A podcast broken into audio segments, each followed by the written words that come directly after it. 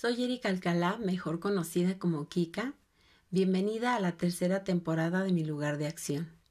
Hoy es jueves 25 de agosto. Gracias por dejarme hablarte al oído de nueva cuenta y por permitirme compartir mi historia y mis experiencias en este camino de reinvención que inició en marzo del 2020 y sigue su curso. Comenzamos.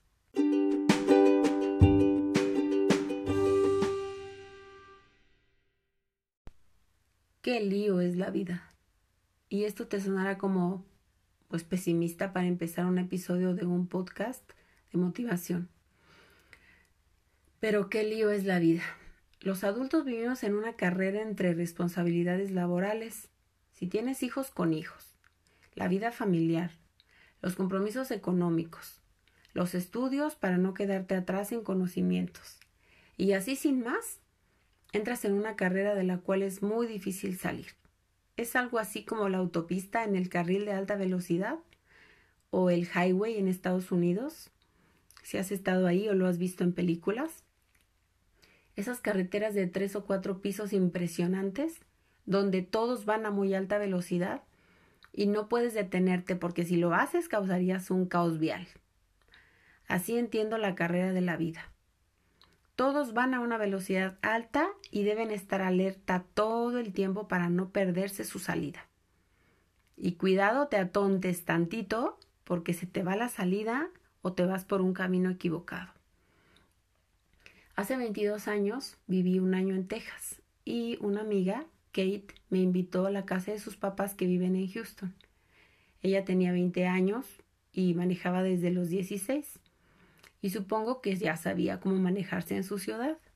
En aquella ocasión ella y yo viajamos de Corpus Christi a Houston. Y yo por primera vez vi una carretera de varios pisos. Era impresionante, parecía un laberinto, con siete a ocho carriles, anuncios, salidas y todos a una alta velocidad. Ese día se suponía que llegaríamos a casa de Kate a la hora de la comida, que para ellos es como a la una de la tarde. Pero resulta que llegando a Houston, Kate entra al highway y se pierde.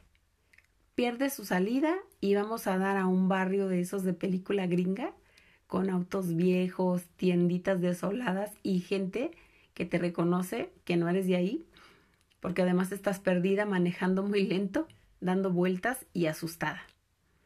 Kate regresa al highway se incorpora de nuevo para ubicarse y encontrar la salida correcta para la casa de sus papás y vuelve a equivocarse. Así varias horas, hasta que por fin llegamos a su casa a la hora de la cena. Pasamos entre cuatro y cinco horas dando vueltas por Houston. Recordé esto porque así vamos por la vida en una carrera constante y cuando en algún momento logramos salir de esa autopista y vemos desde fuera la locura en la que estamos metidas, tenemos la posibilidad de entender cómo es que estamos viviendo cuando estamos insertas en, ese, en esa carrera tremenda, ¿no? Ahora imagina que ya saliste del highway, ya no corres, ya estás en calma, ya te tomaste una pausa y de pronto vas a tu ritmo, tranquila, pero así de la nada, todo tu entorno te dice que ya, que ya fue mucho descanso, que ya fue mucha flojerita y que hay que volver a correr. Porque cuántas veces no hemos escuchado la invitación famosa a salir de la zona de confort. Porque si estás en tu zona de confort, entonces estás en un estado de mediocridad. No está permitido descansar. No está permitido ir a tu ritmo. Hay que correr. Después de la segunda temporada del podcast, hice una pausa en las grabaciones. Puse en pausa un taller sobre las emociones. Me fui tres semanas de vacaciones y me desconecté de casi todo. Puse en mudo los chats del WhatsApp y me relajé bastante, la verdad. Más resulta que desde hace dos semanas todo empezó a activarse. Las llamadas, los mensajes, compromisos, trabajo, preparativos de clases, de regreso a clases y yo Me resistí lo más que pude. Incluso pensé, yo estoy tranquila, voy a mi ritmo, no voy a correr y háganle como quieran. Pero esta semana ya no hubo manera de escapar. Todo se activó y le tuve que entrar a la carrera. Dicen, bueno, lo leí en un artículo y seguramente lo dicen, que la comodidad mata la productividad. Que si no tienes una dosis de ansiedad, tiendes a la falta de, a la falta de esfuerzo y no das resultados. Caes en lo mediocre. Aplicas la ley del mínimo esfuerzo y aquí es donde digo yo, espero no incomodar y si incomodo, pues dicho está. ¿Por qué tener una dosis de ansiedad es bueno? ¿Por qué no mejor cambiar esa mentalidad? Y en lugar de invitarnos a la ansiedad, no nos invitan a buscar una zona de bienestar. Una zona donde nos sintamos felices haciendo lo que hacemos. Donde lo que nos mueva sean las ganas porque hacemos lo que nos gusta hacer. Sí, esto es muy idílico, muy de novela. Pero ¿por qué no? ¿Por qué no hacer lo que nos apasiona? Donde lo que nos mueva sea eso a lo que estamos llamadas, ya sea a servir, a cuidar, a crear, a resolver, a vivir en propósito. No, no, no. A la dosis de ansiedad es a lo que se nos empuja, que mal manejada se convierte en una ansiedad descontrolada. Por eso andamos por ahí todas ansiosas, cansadas, tristes, con cara de fuchi. ¿Por qué mi zona de confort no puede tener mejor una dosis de motivación? Donde vayas a un paso a la vez, explorando y explotando tus talentos, de manera que siendo consciente y viviendo a tu ritmo, puedas darte cuenta cuando la ansiedad quiere apoderarse de ti.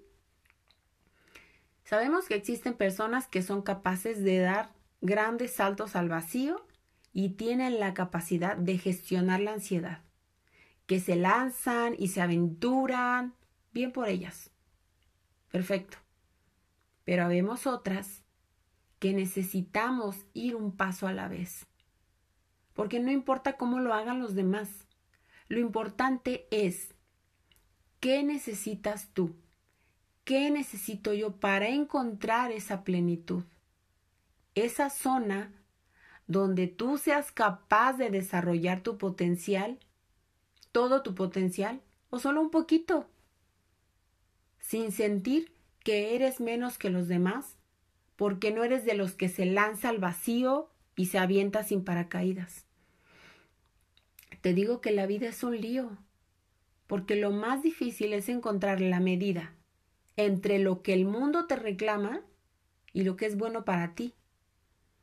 Y más que estar en una zona de confort o una zona de ansiedad porque es lo que debe ser, ¿no sería mejor ¿O sería lo ideal trabajar tanto en nuestro autoconocimiento que llegáramos a encontrar una zona de constante crecimiento, donde podamos dar lo mejor de nosotras, donde aprendamos cosas nuevas, donde podamos experimentar y tener nuevas experiencias, sin sacrificar nuestra salud emocional ni física a causa del mal manejo del estrés y la ansiedad. Este episodio va a dejarte pensando en varios temas a la vez. Pero escúchalo de nuevo y toma lo que más te ayude ahora. Si estás en un estado de ansiedad constante, date permiso de pausar y pedir ayuda. Si estás en pausa y todo te exige que entres en el highway de cinco pisos, de ocho carriles, no te dejes presionar y empieza con pasos sencillos, pero bien firmes. Cada día es una oportunidad para crecer, Pero también es necesario encontrar momentos para reconfortarte y vivir sin ansiedad. También cuando pausas o descansas, tienes oportunidad de crecer. Tal vez ese crecimiento no lo vean los otros. Pero ¿y qué? ¿Pero qué importa? Cuando lo realmente importante es lo que sientes tú y cómo te sientes tú. Y lo más importante es que tú encuentres esa zona donde tú te sientes bien. Para cerrar este episodio te cuento que mi hermosa madre está hospitalizada. Me siento triste y a la vez confiada. Pasé una mala noche, tuve un ataque de ansiedad. No sé si deba darle ese título o no, no estoy segura pero me desperté en medio de la madrugada con una comezón en todo el cuerpo. Sentía como hormigas por toda mi piel, mi cabeza, o sea, era horrible. Y sentía unas ganas, una desesperación de salir corriendo. Pero lo logré, pude controlarme, empecé a hacer respiraciones, cerré mis ojos y empecé a, a tratar de calmarme y logré hacerlo, volví a dormir porque sabía que hoy debía estar lista para saber qué tenía que hacer. Pensé en no grabar el podcast, sin embargo, este espacio es muy valioso para mí y me permite hablarte al oído y compartir un pedacito de mi vida contigo.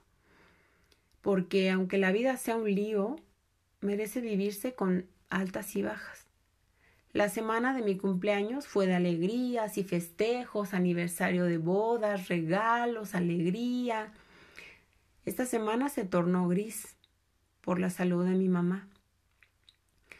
Pero así es la vida. Y quiero compartir mis motivaciones contigo, pero también los días grises, porque creo que eso nos une más, nos hace más auténticas, y nos conecta con lo real.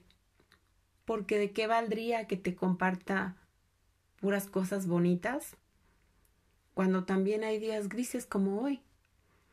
Así que aquí estoy grabando este episodio y la verdad feliz de hacerlo. Gracias por darle play y escucharme.